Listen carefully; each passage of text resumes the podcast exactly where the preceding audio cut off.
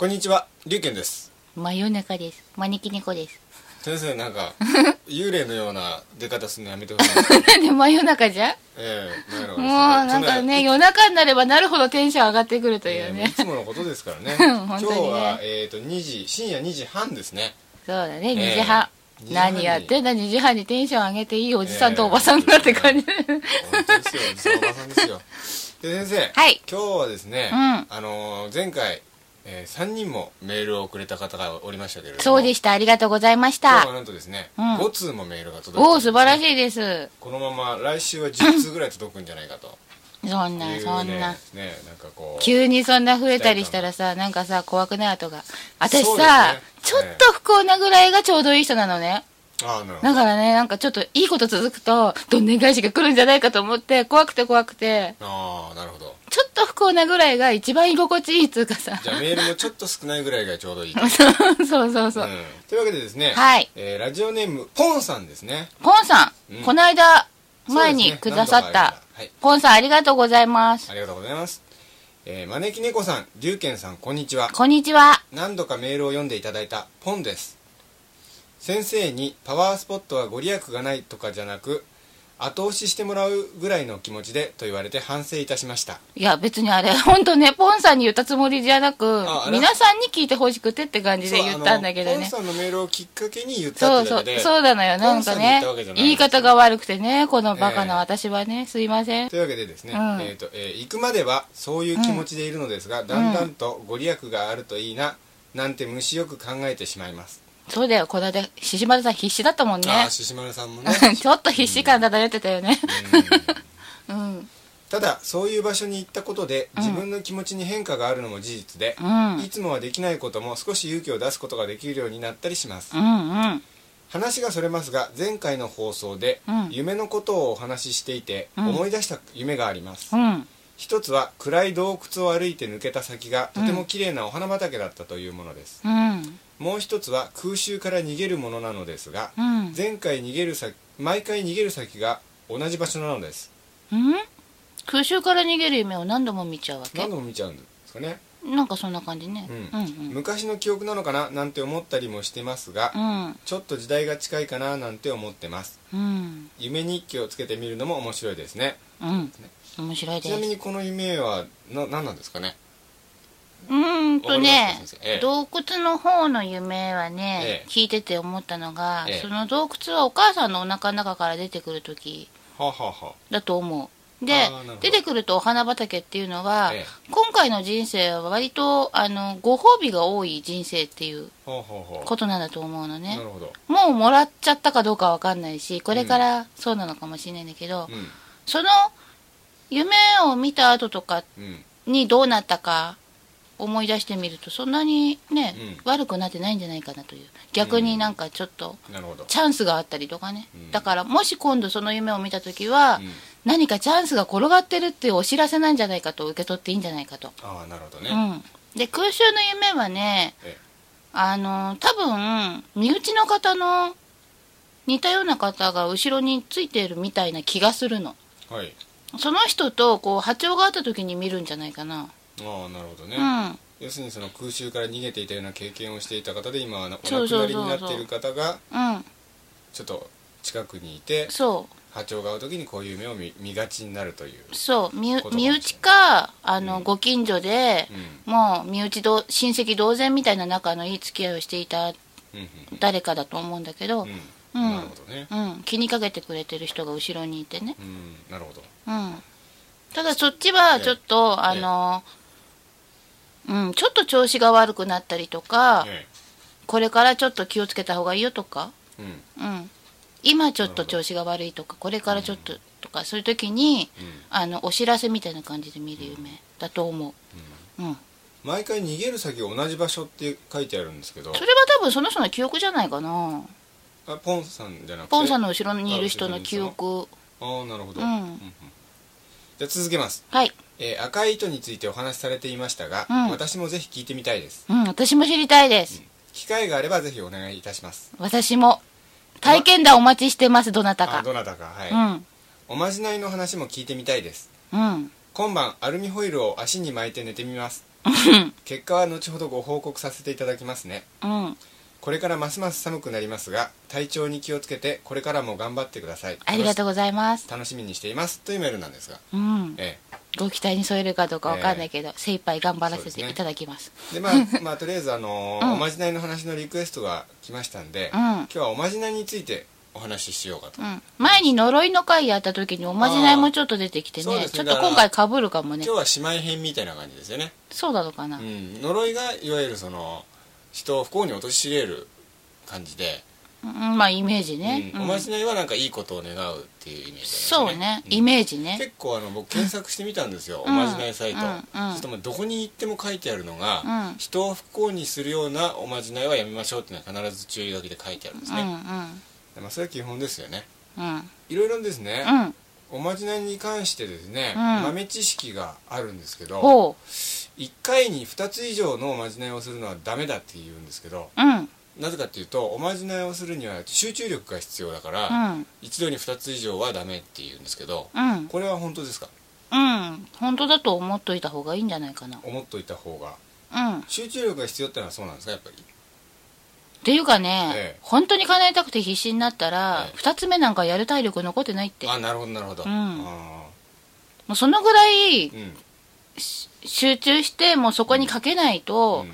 本当に効くおまじないって多分できないから本気でやりたいんだったら多分に2つ目やろうなんて気力も体力も残らないぐらいやらないと効かないと思う。なるほど。だからあのこ次の豆知識が関係することなんですけど、うん。半信半疑だと効かないっていうんですけどうん。これはもう本当そういうことですよね。うん。うんあとおまじないに頼りすぎて努力を怠ると効かないっていう話もあるんですがそれ呪いの時もね、うんちょっと出たけどそうですよね。でなんかあのおまじないの当たるあの理論がありまして そうなんだ。あの人間っていうのは眠っている潜在能力があるんですね。う、んうん。でおまじないを通して人間の眠っている潜在能力を引き出す役割があるそうなんですね、うんそれがなんかおまじないが効く理論だという話なんですが、うんうん。だから半信半疑だと効かないし、うん。あの一度に2つ以上だと集中力が散漫になっちゃって効かないという、うん。どうですか先生から見て、うん。そうだと思そうだと思いますね、うん。あとなんかプラス思考でいると効果が高まるという話もありますが。ううん。だからまあプラス思考の人って結構運を呼び寄せたり、うん。いろいろ自分の人生をいい方向に持っていったりみたいなねうん。ことになりますからね、うん。やっぱそこら辺なんでしょうね。うん。うん。あのさ、ええおまじないをしなくても、ええ。自己啓発本とかに書いてあるそのままじゃんそれ。あそうですね、うん。え実際にねあの、そういう風に努力してえうん。ちょっとさらに不安だからおまじないをするって感じで。ああおまじないが効いてんだか自分の潜在能力のおかげなのかちょっと微妙なあたりだよね。うん。まあその微妙な時が一番いいのかもしれないですね。うん、うん。あとですね、おまじないに使った道具とかありますよね、うん。例えばあの先週言ってたやつだとアルミホイルを小指に巻いてうん。ありましたよね、足の小指に、あうん。あいうのはおまじないが終わった後はどうしたらいいんですか？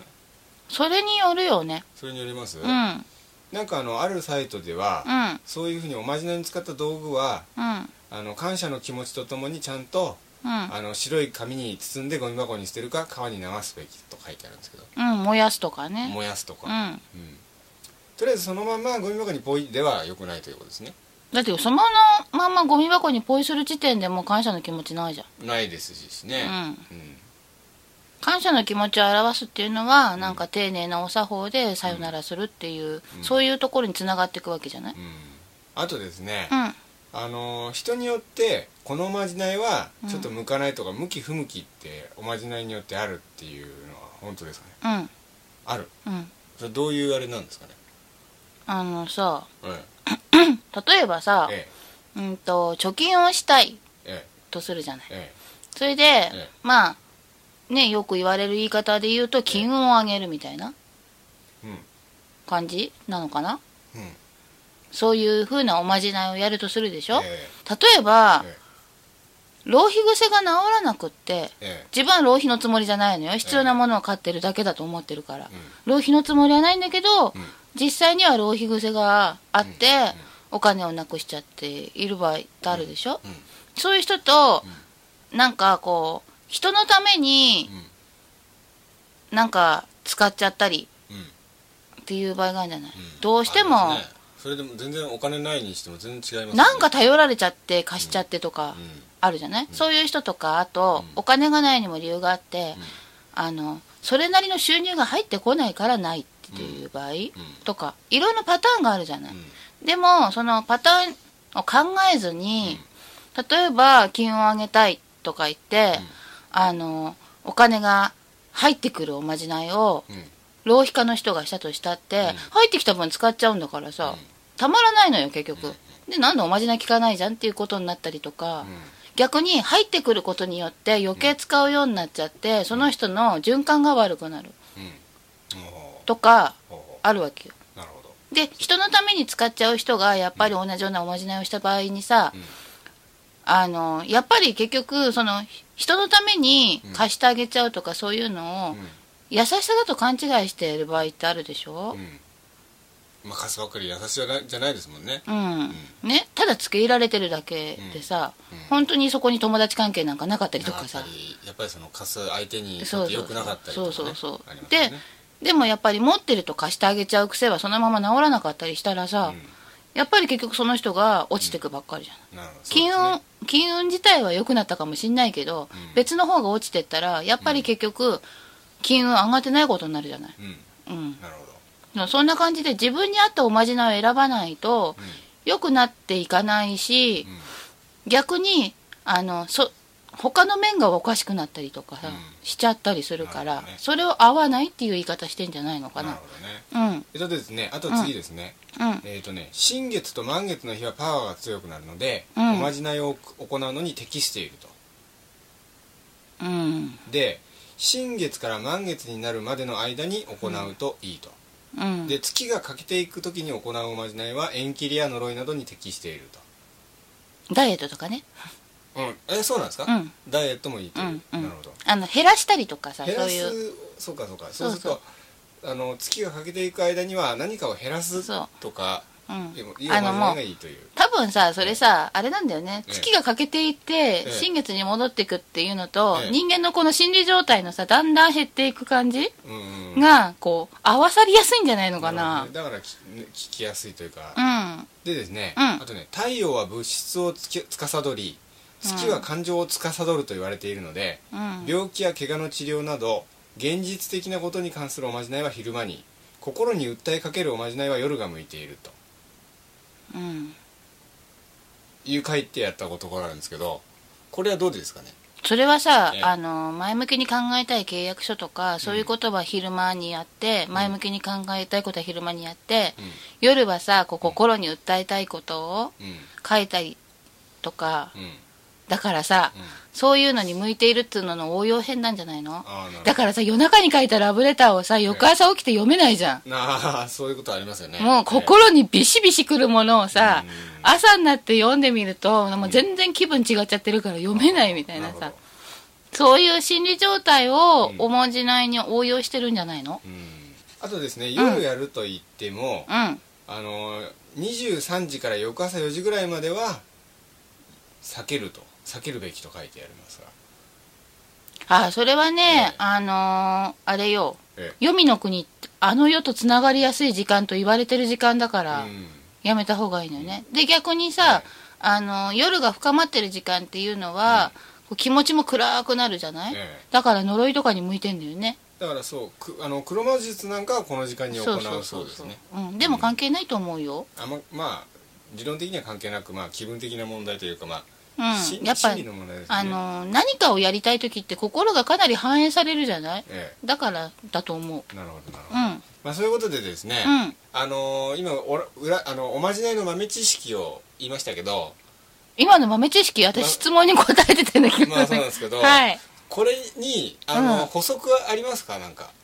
補足？そうですね。なんかおまじないをするときはこれにこれに気をつけようとかうん。いろいろあるじゃないですか。なんかおおまじない豆知識みたいな。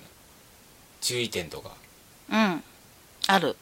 あありますか、うん。どどういう？少しでもええ。自分の自己中な思いが入ると、えあの帰ってくるからね。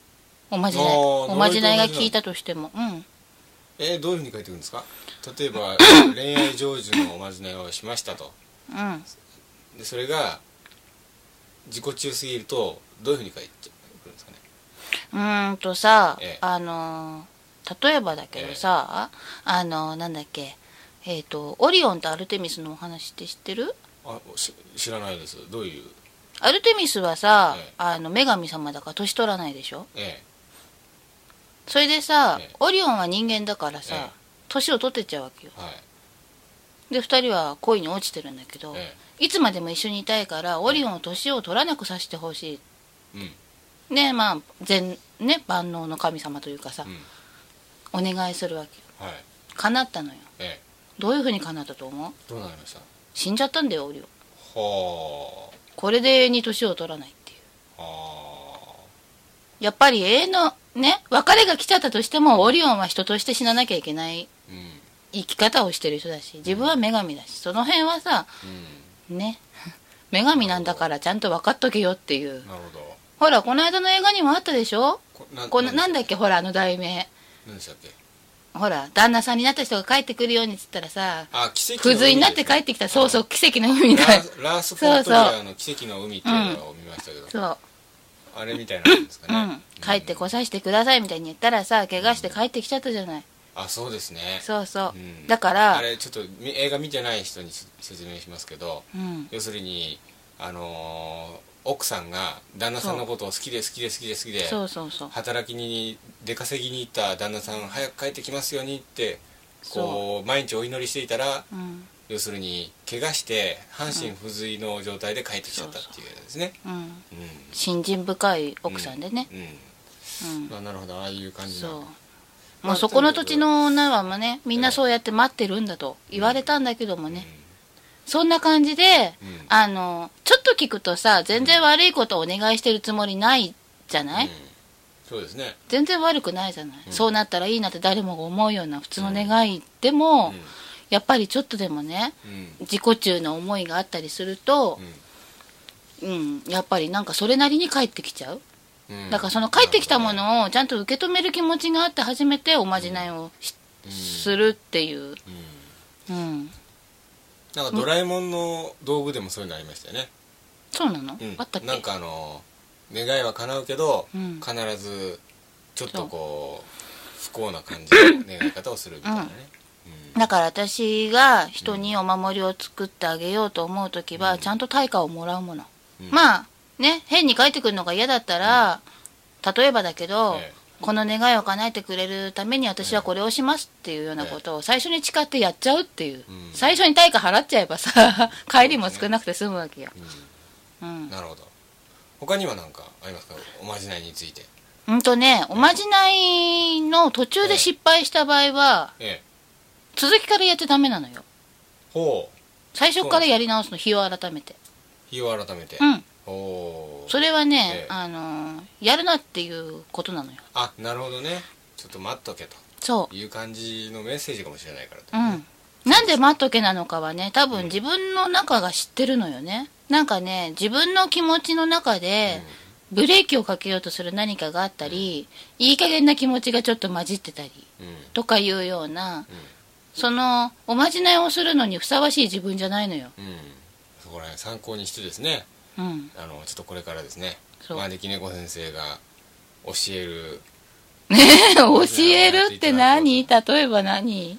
例えばやっぱりあの 女性で聞いてる人とか多いとまあでも男性でもそうですけどうん。やっぱり恋の悩みとかね。うーんとね、ええ。あそうだ。注意事項としてさ、はい。あるのが人と結ばれるためのおまじないはい。ってあるじゃない、ええ。あと好きな人を振り向かせる。えその人のええ。運命も自分が引き受ける覚悟があって初めてやったらいいと思うの、えはいはいはい。その人のが振り向くっていうのは、うん。その人のご縁を変えるってことと近いからさ。うん。振り向いた後まで責任を持ってちゃんと付き合えるかっていうところまで考えておまじないしないと。うん。人とのご縁ってさそういうもんじゃない？そうですね。うんもうちょっとねあの面白半分に付き合えたらいいなみたいな程度だとそう。良くないってことですね。だから例えば縁結びのおまじないだとしてね、本気であのいいご縁が欲しいと思って、そのおまじないをするのはいいのよ、うん。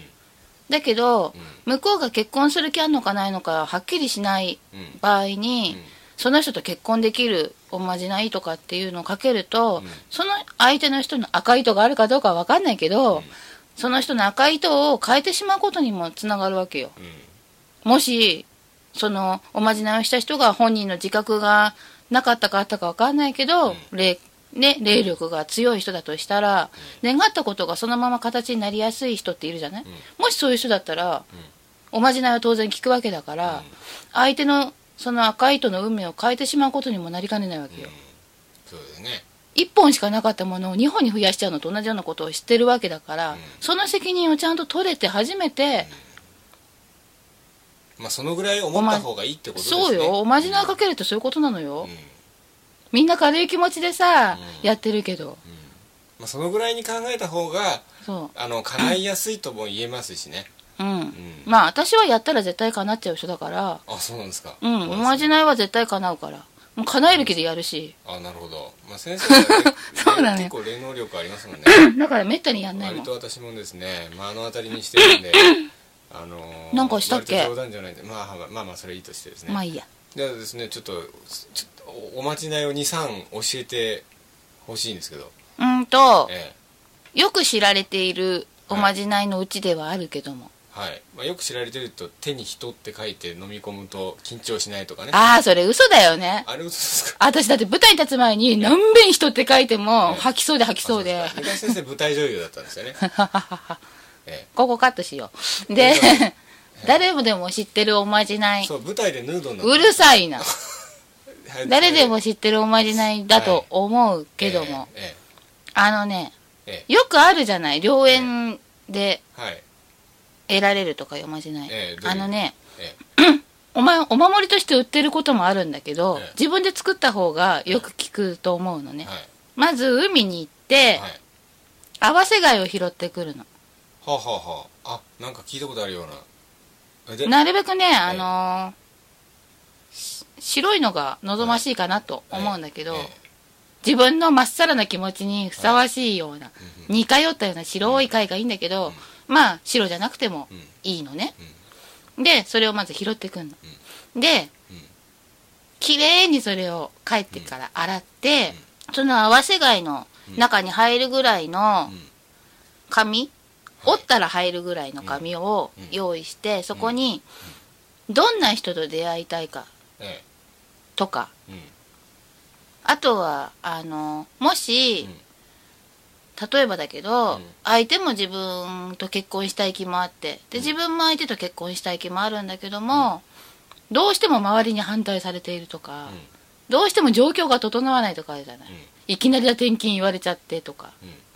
自分もなんかこれから頑張れるチャンスでうん。結婚するどころじゃないけども何年も先延ばしにして大丈夫かしらって不安な時とかあるじゃない、うん。そういう人がやると多分かなりいいと思うんだけど、そのね。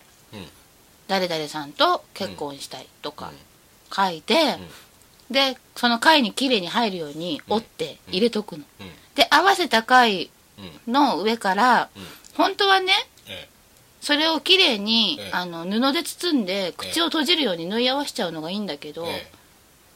他のやり方では赤い糸をぐるぐるぐるって巻いて閉じるっていうやりえ方がある。で縫い合わせてきれいにやっちゃう場合は、うんあの持ち歩くのね、うん。それを肌身離さずえでね男の人とかでお裁縫苦手な人とかいう場合は、糸でぐるぐるでもいいんだけど、赤い糸でぐるぐるぐるって、7回か8回ぐらいぐるぐるぐるっとやって、うん。結んだ時はあの暗い場所で人が目につかない場所で、うん。でなるべく自分が一番多くいる場所うん。にしまっておくの。自分の部屋とかうん、で、うんあの毎週何曜日とか決めといて、えまあ1週間に1回ぐらいはそれを見て、ええ。気持ちを新たに入れ替えそれは開てけなくてもいいんですよね。開けないの開そけないの、うん。絶対開けちゃいけないの。見る。見ながら、うん。手に持ったりとかしながら、うん。こう気持ちを新たに入れ替えるわけよ。うん。だんだん惰性になってくるじゃない、ええ。その惰性がおまじないを効かなくするし、うん。結婚を遠ざける原因になったりするわけよ。うん。出会いも遠ざけちゃうわけよ、うん。私はこれ出会おうと思って頑張ってるんだとか、うん。あの人と結婚しようと思っているんだとかそういう気持ちをきちんと新鮮なものに戻すの週に1回ぐらいのペースで。うん。なるほど。でも別に毎日でもいいんだけど、うん。いつもいつもそのことばっか考えてるとさ逆にさ、うん。ちょっと同様な感じ あるでしょ、だから1週間に1回ぐらいうん。毎週何曜日とか決めとけば忘れないしさ。うん。聞きそうですね。聞くのよ。うん。これがまた。なるほど。でまあ、はい結婚したい人の場合は、はい。あの相手にも同じものを渡すといいよね。あ二つ作って。そう2つ作って、うん。一緒に探しに行ってう、ん。で一緒に貝を拾って、うん。でお互いに作って交換こうって。なるほど。うん。お互いの相手の分を作るのね。それで片方が嫌になってうん。それを捨てちゃった場合どうなっちゃうんですかね？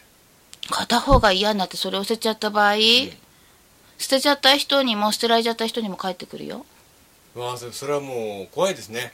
捨てちゃった場合はね、うん。でまあ帰ってこない人もいるんだけど、ええ。それは恋愛で帰ってこないだけでいつかどっかで巡り巡って別の形で帰ってくるから、うん。捨てちゃうとはい。帰ってくるんだけどえもしええ。ちゃんと、ええ。あのお別れしたいってことで交換校して返すはい。とか、え。あとはほ、ええ返し合った後とかってさ思い出したくもないじゃない？えあそうですね。うん。そしたら、ええ。あのあの時はちゃんと本当に真剣に願ったんだけども、ええ。今は違って不要になりましたっていうことをうん。話しかけるつもりで、うん。元の階に戻すの。紐紐をほどくなり、はいはい。その袋をはい。に閉じちゃった袋をえやるのにえ。で自分たちの名前書いた紙とかはさええ。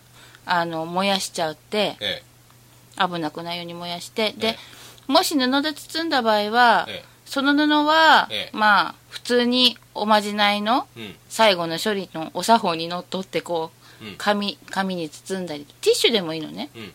とにかくまあ新しい綺麗な紙に包んで、でまあゴミ箱うん。とか、入れて普通にゴミの日に出せばいいわけですね。うん、なるべく川に流すは川の魚が迷惑するからやめて、うん。そうですね。うん。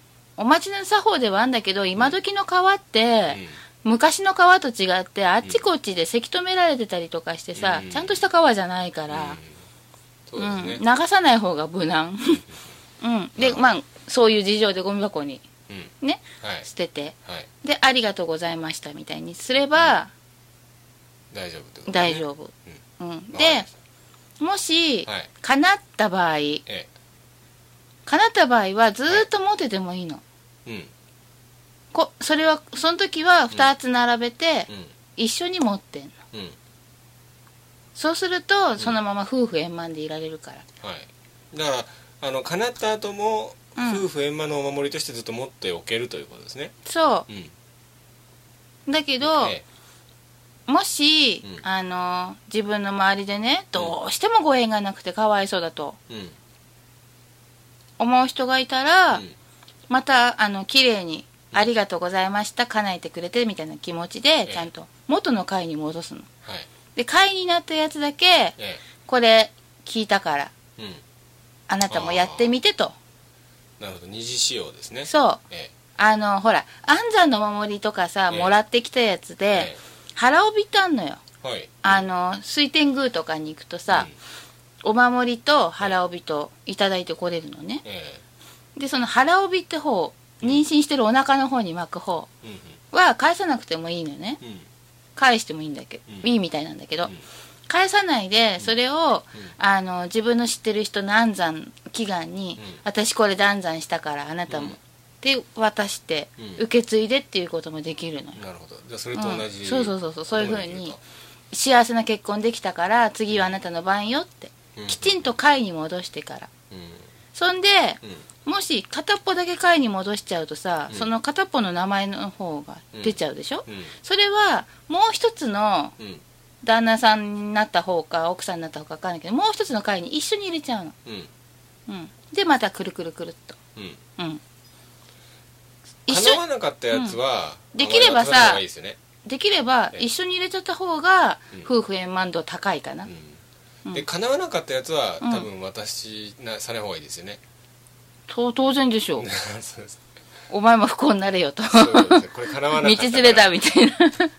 ちなみにその、二次使用の方がうん。効くってことはやっぱあるんですか？一度誰かに聞いたものだしその人のあれがそうね自己暗示力みたいのも多少加わるだろうしね、ううん。んなるほど、例えばさ、はい。誰かのホームランボールを偶然にもらったとして、うん、あお守りとして試験場に持ってくとかやる人いると思うしさ、ん。そういう感じ、ね。うん。なるほどそう。まあ他には何かありますか？そのおおおまじないで他に、うん。何のって言ってくれたらいいんだけど恋愛にげじゃあですね恋愛出たんで次はうん。金運のおまじないとかあるんですか、金運って言うとさ、え難しいんだけどさ、うん。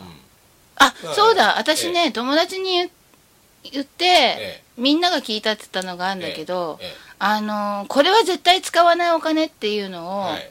印それを印をつけて、えわこれって分かるようにしとくの？それで、、はい。つもそこに入れとくの？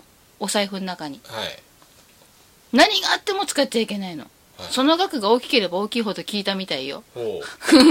あなんかでもそれ聞きそうですね。うん。要するにお金が入ってるのに使わないっていうことでなんか意志が鍛えられるような気がしますよねそれ、うん、なんかね、うん。あのー昔銭洗弁天さんにはい。行った時にえあのーそこでねお札を洗ってる人を見たのよ。えはいはい。どこまで厚かましいんだと思っていたんだけど、ええ。その時にふっとそれを思って、えでやるようにしてみたの。えうん。うん。でうん。なんかこれいいいいよっつって友達に言ったら、うん。友達もなんか試してみて。うん。なるほど。うん。それがね中学生ぐらいの時だったのね。僕もやってみようかなでそれからずっと大人になるまでいろんな人に教えてきたけど、ええみんないいねって言ってた。うん。うん。僕使っちゃいそうですけどね。もう何があっても使わないお金なの。大体ね半年ぐらい経ってからええ。お金が入ってくるようになるかな。あ半年も。うん。なるほど、1週間そこらで聞かないけど、うん。うん、財布でなくてなんか他の見えないところに入れて。ダメダメ見えるところ財布のちゃんと見えるおさお札にしたんならお札入れ。小銭にしたんなら小銭入れ。なるほど。とにかく絶対に使っちゃいけ印をつけとくのよ絶対。はもう思いっきり名前を書いちゃうとか、いうん。あとはまドラえもんの絵を描いちゃうとかね。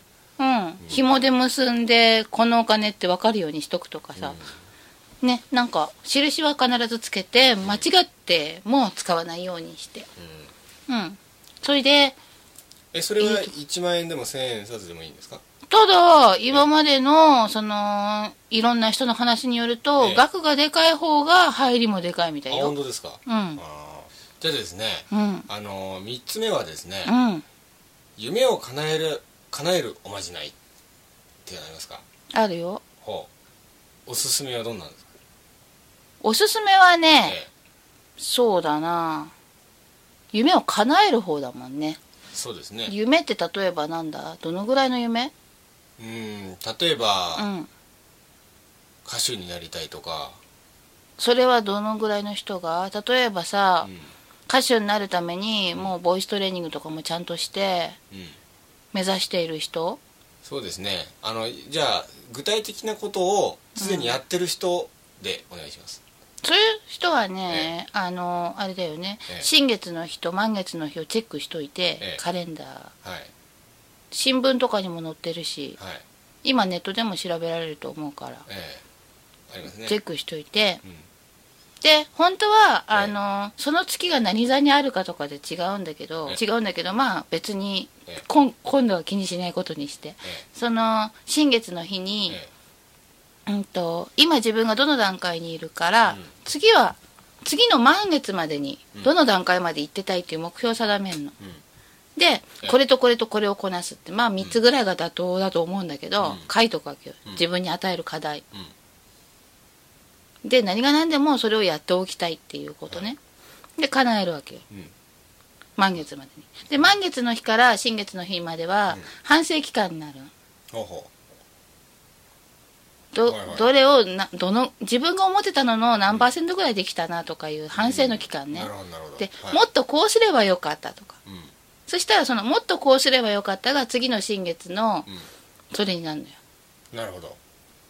課題になるのよ、うんうん。うん、でまあこれおまじない要素っていうよりもうん。いやでも実用的なおまじないですよね。おまじない要素っていうよりも自己啓発に近いんだけどさ、うん。おまじない的要要素というののが、うんまあああるとすればっていうか、ええ。これかなり自己啓発だよね。おまじないじゃないか。うん。いやいいんじゃないですかね。あるとすればね、あのー例えばだけど、最初の月に課題を3つ決めるでしょ、ええ。それについてキーワードを決めるの。はい。キーワード。うん。その3つひっくるめたやつの共通点とかさえ例えばええ。えっ、とさっき機運が出たからだよね、ええ。無駄遣いを減らすとか、あとはあのちゃんと、うんあの使うべきお金かどうかを判断するとか、うん。っていうふうにさこうやっていくでしょ、うん。そしたらそのキーワード、落ち着いて価値を見極めるとか。うん。いうふうにつけられるじゃない？無駄遣いを減らすし使うべきお金かどうかを考えてとか、そういうなんかこうこれに共通する項目ってなんだろうって思った時に、ワンポイントなんかのし指針になるようなものですよね。そうね、うん。そう。落ち着いて価値を見極めるだとしたら、うん。落ち着きはまああるかなっていう場合、価値を見極める力が自分は弱いんだってことになりあとは判断力。そう。価察力、ういうね。価値を見極めるとかね、そういうキーワードみたいなのがあるじゃない、そしたらそれをうん。起きたらえ自分に言うの。あそのキーワードを。あはいはい。そんでえお金に関わらない何もかも全般に対してえ価値価値価値ってこう。ああなるほど。全てにおいてうん。生活の全てにおいてそそれを意識して過ごすの。うん。なるほど。コツですねそれはいわゆる、あある種の。そう。ん。なるほど。うもうそのキーワードを言うってことがもうおまじないの言葉そのものみたいな感じで、いやなんか聞きそうですね。そう。絶対聞くのこれ、うん。なんか今日は多分自己啓発本とかそういうのに近いんだと思うんだけど、絶対聞くのよこれ。そね。それで何事においてもそれを通すの。うん。なるほど。おまじないっていうよりなんだろうねこういうのね。いやでもなんかあのーあこれこそ本当のおまじないと言えるんじゃないかなって気がしましたよねなんか聞いてみて。うん、うん。あそうだおまじないといえばさあれ大事だよ。はいあのねね結界を張るって大事だと思はああなるほど。ううんうんうん。集中するのにもいいですよね。そう集中するのにもいいし、まず自分の世界に入って自分が落ち着いていろんなこと考えられるって大事だしさ、結界の張り方ってどうやったんですか？あの四隅に塩を置いたりとか？うん。四隅に塩を置いたりとかまあそういう簡単な方法で、要するに自分がおおまじないをかける今そのこの部屋で部屋の要するに4つの隅にお塩をうん。紙の上かなんかに一つのみ乗せてこうそう置いとくみそうそう。そたいうな感じですね。そうまずね、あの嫌なことがあった時とかは、うん。あのこう家に家にっていうか部屋とかベッドの上とか、うん。そういうとこに自分の落ち着ける場所ってあるじゃない、はい。そういうとこに入る前にもう散々罵るわけよ、はあの野郎とか。そうん、ですっきりしてから部屋に入るという。そう。なるほど。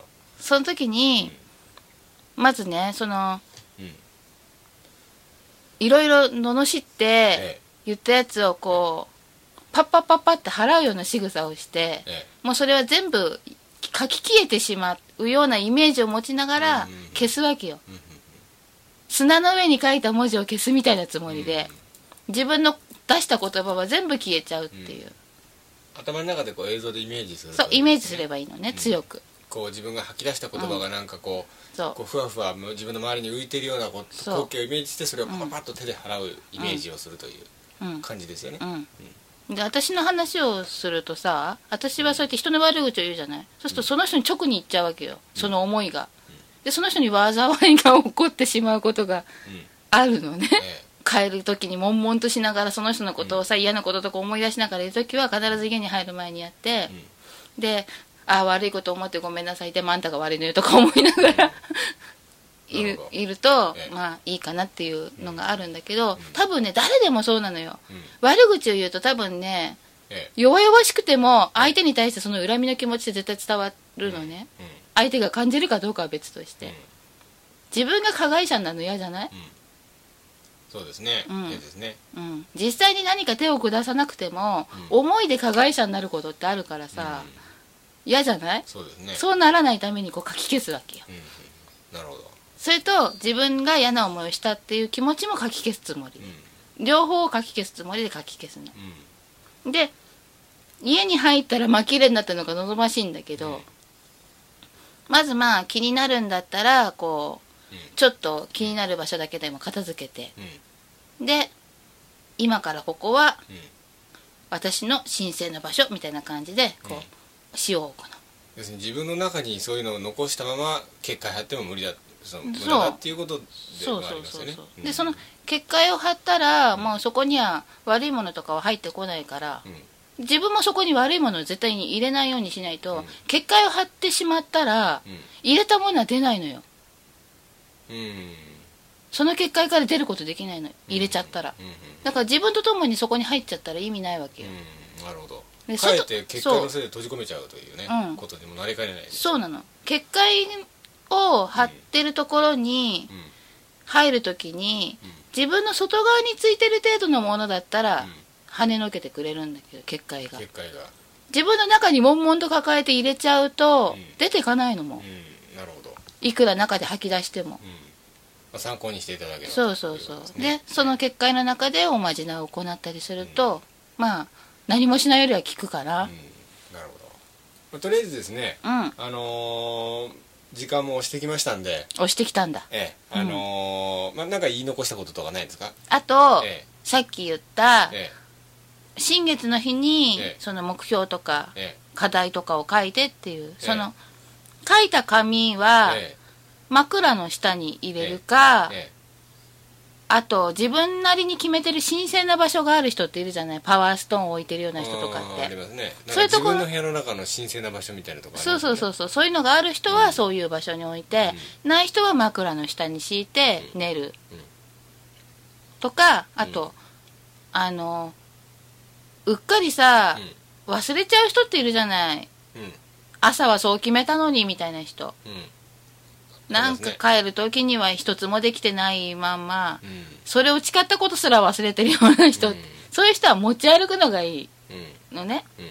うん。でうん。その満月の日にそれをちゃんと見返して、うん。その後新月までの反省会するじゃない、うん。その後うん。処分しちゃってもいいんだけど、うん。私はも持ち続けてる方をおすすめうん。する、それじゃ溜まっていくわけですか？毎回そう溜まっていくの。うんでそれが叶った後に、うん。それを一つ一つ見返しながら、うん。頑張ってきた自分ありがとうみたいな。うん。それとともにまあ処分の仕方は好きにうん。やってもいいわけよ。思い出としてずっと取っといて、苦しい時にそれを出してきて見返すんでもいいし、そしたらそのままお前お守りとして使ってられるから。うん。なるほど。うん。でもし処分したい場合は、まあ白い封筒とかさ、うん。綺麗な封筒とかうん。なんかに入れたりうん。まあ包んだりでもいいしうん。でゴミ箱に捨てて。なるほど。ただ私は取っとく方をおすすめするかな。うん。うん。なるほど。ちゃんと紙に書いて誓うだけじゃなくて紙に書いて、うん。忘れっぽい人は携帯してうん。神聖な場所がある人はそこに置いて、でない人は枕の下うん、わかりました。うん、で寝る前にちゃんとね明日はこうしようとかうん。今日はこうだったなとか思いながら枕を整えて、うん。うん、枕を整えるってね大事らしいよ、あーポンポンって。うん、寝る前に、うん。なるほど。あそうだおまじない1個思い出した。はい。あのさえ多分知ってる人多いと思うんだけど、ええ。あの次の日さちょっと5時起きだよとか言って、え起きれる自信がない時ってあるじゃん。ありますね一応目覚ましもかけるんだけど、ええ。私さ止めて寝ちゃう人なのよ。うん。巧妙な手口で止めちゃって、え寝ちゃうのね。えで、まあ、そういうふうに起きれるのに自信がない人は、起きたい時間の数だけ枕を叩いてよろしくっつって寝るとああ聞いたことありますね。そうそうそうそうそう、ん。あれ結構私聞くんだけど。要するに7時に起きたい時はそうそうそうそう1234567って叩くそうそうわけですねそうそうそうなるほど。結構聞くんだけど私。本当ですか？うん。で僕は今夜やってみたいと思います。うんえやるの？ええ。12回ぐらい叩いてお昼には起きますように。みたいなダメじゃん、ええ。結局あの収録始まったの2時半ですけどもう4時半になってますんで。休みも入ったでしょ？え。でもう大丈夫ですか？言い忘れたことは。さあ思い出さないとね。編集大変にしないと。いやいやいやいや先生例えば何を聞きたいんだろう特に。いやあの特に言いたいことなければもういいんじゃないですかねコマーシャルそうなのかな、ええはい。なんかさほら聞いてる人がせっかく増えてくれたんだからさ、ええ。なんかこうね。あのまああのエンディングあと4通メール読まないといけないのでおお今日は。4通も、ええ。そうか。というわけでじゃああの一旦コマーシャルに行かせていただきたいと思いますんで、うん。はい。コマーシャル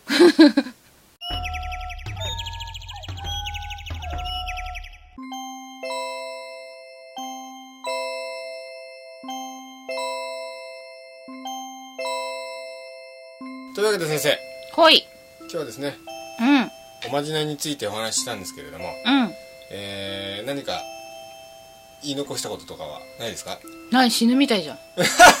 言い残したこと。いやいやいやあのーくたばれこの野郎と思っているんだ違うかいや何何かこう言い漏らしたこととかないですか？おおまじないについて。言い漏らしたことっていうかさ、え。あのさええ。なんかこうおまじないっつってえ聞いてみようと思う人がえなんか教えろよと思って聞いてんじゃないかなと思って。えもう。さっきからあんまりおまじないらしくない気がしない？いやなんとなくしっくりきましたけどね僕聞いてそうなの、てええ。いいんじゃないですかね、まあとりあえずですね、うん。えーメールを読みたいと思います。うん。えっと今日4通もあるんであと。ありがとうございます。えーラジオネームたっちゃさんですね。これ先週読んだ方ですねあありがとうございます、はい、招き猫様龍賢様こんにちは。こんにちは。メールを取り上げていただきありがとうございました。いただいてありがとうございました。他の人からのメールも増えると良いですね。うんうん。今後の配信も楽しみ楽しみにしております、うん。ということですね。ありがとうございます。ねメール順々に増えてますね、うん。え次ですね、はい。えーラジオネーム罪深きサララさんあですね。これも先週読んだ方ですね。そうです。ありがとうございます。龍賢さん招き猫さん愛と感謝を込めてご苦労様でございます。ありがとうございます。先月先月の放送でメッセージを読んでいただきありがとうございました。こちらこそ。前世よろしくでは言葉足らずでしたが親切に招き猫さんに見ていただきとても感謝しています。おお前世を聞いての感想ですが自分のことではなく他人事のようでうん。共通点がない感じが面白かったです、うん私の前世結構かわいそうだったので、うん。頑張ったら自分と自分を褒めてあげたいです。そうだったね。かわいそうだったね、ね。ちょっと。今世も自分を自分らしく生きていくと思いました。かっこありがたやーということですね、うん。最近ニャハーカフェも全部聞き流してしまい 生活の一部になってしまった私には少し寂しい気がします。かっこ笑い。聞き流し人生なんじゃないの？ねえね大丈夫大丈夫。聞き流すのも一部だから。龍賢さん月3放送でどうでしょうか？リアルに無理言ってすみません、ね。まあ、月2でも厳しいぐらいですから月3無理ですね。分かんない。うん。うん。もうこれでスポンサーでもついたら月3ぐらいにはできるんですけどね。え金で動くのか？いやほらあの結局金で動くのか？いやそうそういうわけじゃないですけど、うん。やっぱりほら我々食っていかなきゃいけないので、うん。避ける時間っていうのがいろいろ限られてるそうねこれ以外にやることがあるからね、えーフルタイムの仕事 そうそうそう。稼がないと生活が、でじゃあまたメッセージします。ありがとうございます。どんどんください。未来よろしくということですけど未来よろろしく。この最後また気になるんですけどこの未来よろしくってどういう意味なんですかね？わからない。未来を見てくれってことですかね？未来を見てくれということなの？えーどうなんでしょうね。でも前前回前世よろしくで前世を見てくれって意味でうんそうなんですよね、未来？未来はい未来どうでしょう？そうね。このもらってるメールの文章みたいに自分を発揮していければいいんじゃないのかな。はいというわけですね、うん、はい。じゃあ次のメールを読みたいと思います。え本当にそれでいいのかな？いですけど。うん、なんかね、ええ。あの実際の生活ではええ。ここまで伸び伸びできないんだと思うの。はい。うん。ああそこを文章のようなこの伸び伸びした感じ、そうなのよ。この伸び伸び感がえいいところだからさ。えああなるほど。そう。そういうと環境じゃないと自分を伸ばしていけないけど実際の生活ちょっときついんじゃないかな。窮屈なんじゃないかなって思うの。うん。不自由さを感じてると思うのね。うん。その不自由と自由っていうのは実は仲良し小良しだからさ、うん。自由であればあるほど不自由も伴ってくるもんだから、だからそのうまくこうバランスをとって折り合いをつけて自分らしさをどんどん発揮できるようにすると、えもっともっと伸びていけると思う。はい。うん。なるほど。うん。でいいのかな、うん。違ったらまたメールください、なんかあのほら前世のき前世を聞いての感想だけど、なんか共通点がない感じが面白かったですって書いてある、うん。なんかそうそちょっとピンとこなかったのかもしれないですね。うん。あのねそれ前世を引きずってない証拠だよ。あそれいいことというね、うん。うん。うん次のメール読みたいと思います、えーこれねですね、うん。ラジオネームらしきものがですね書いてなかったんですけども、はい。えー、感想件件名が感想でごじゃります。うん、はい。ありがとうございます、ありがとうございます、えー、招き猫様け龍賢様。様つけられるとなんか違和感が、毎回 iPhone で楽しく聞かせていただいておりますありがとうございます。最初はとてもふざけたナンセンスな番組だと思って私も思ってます。ダウンロードした全てを削除してしまおうと思っていたのですがありがとうございます。しなくって。招き猫様の何何かわかんないけどとかあそうなんだとかいう気だるそうな言葉とけだるそう。龍賢さんの微妙なちょっとずれかかっているトーク漫才に思わず笑ってしまうようになってしまいました。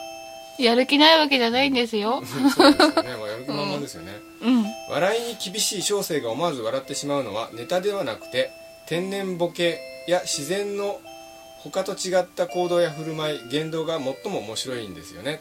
天然ボケってボケ然ボケのって私？そうじゃないですかね。で天然ボケのところにカッコして、うん。大変横柄な表現を使ってしまいましたことをお許しくださいって言って土下座の顔文字がボケって横柄？うんどうなんでしょう。言われ慣れてるからわかんないや。あ猫子こら。ちょっとなんか猫が。猫子こ猫らこら。ちょっと先生、はい。猫はあのどけた方がよろしいんじゃないですか、ねこれ雑音立てるので。そうなの？え猫子出ろって。えなんか最近うちの事務所に猫がいるんですね。猫飼ってんだもん。ははい。というわけでえー、と続き読みます。い。農作業中に一人で聞いているので離れたところから見ると頭がおかしい人に見えてしまいますふうやれやれ。えー 笑っちゃいけないよね。想像したらウケちゃった。そうするとおかしいですよね。なんか農作業でね、うん。お二人とも得意な分野では群を抜いているのに不得手なところがあるというのが人間臭くってとてもいいですね。群を抜いている。お利口ぶらないのがとても好感度アップです。バカですから。これからも楽しいトークをたくさん聞かせてください。招き猫様の嫌いな歴史もの人物霊視もとても斬新で当たっているように思いますえー、という意味はですね招き猫様命カスって書いてます。これがラジオネームなんですかね。カスさんですかね。わからない。うん、まあ、そういうメールです。でも招き猫様命とか言われてもね。ねなんか 80年代アイドルじゃないですか、ねえ。えまあ、あの次のメール読みたいと思います。でもまあ嬉しいね。ありがとうございあます。りがとうございます。次のメールですね、えーラジオネームハンコさんですね前にくださった方ですね。そうですね、うん。えー招き猫先生龍賢さん以前メールを送らせていただきました。ハンコと申します。ありがとうございまありすがとうございます。夢についての回で冒頭から私のメールを読んでいただきしかも前世まで見ていただけて感激いたしました。あ前そん回のなそんな。あれですね。前世は絵描きを目指していた人で今に影響していると聞きびっくりいたしました実は私はグラフィックデザイナーをしています、おう。小さい頃から絵を描くのが好きで今も作品展をしようとしたりしています。うん。前世からそういうクリエイティブな世界が好きで正直に嬉しいです。うん。あとヨーロッパも大好きなので前世がヨーロッパ人でよかったです。逆にヨーロッパ人だったからヨーロッパが好きなんじゃない？そうですね、うん。えーなるほどそういうことですよね。うん。かもしんない。そうですね。性格はいい人なのかは分かりませんがそうでありたいと思います、うん本当にメールを読んでいただきありがとうございました。そして前世を見ていただきありがとうございました。これからも応応募させていただきます、応募？うどんどんメールください。ん、ぜひ名古屋に遊びに来てください。名古屋城にはおもてなし武将隊という人たちがいるので面白いと思います。どう面白いの？どう面白いの？分かんないですけどね武将さんがおもてなししてくれるんです鍋奉行とは全然違うんでしょ？だって。うん武将ですからね、うん武将だもんね。えー鍋武将とかってすごいよね。まあ、そういうわけでですね、うん。えーこんな感じでどんどんメールお待ちしておりますというお待ちしております。というわけでですね、えーまた次回この地球のどこかで会いしたいと思ないのにもうその口塞いでやりたいよ。さよなら。またまた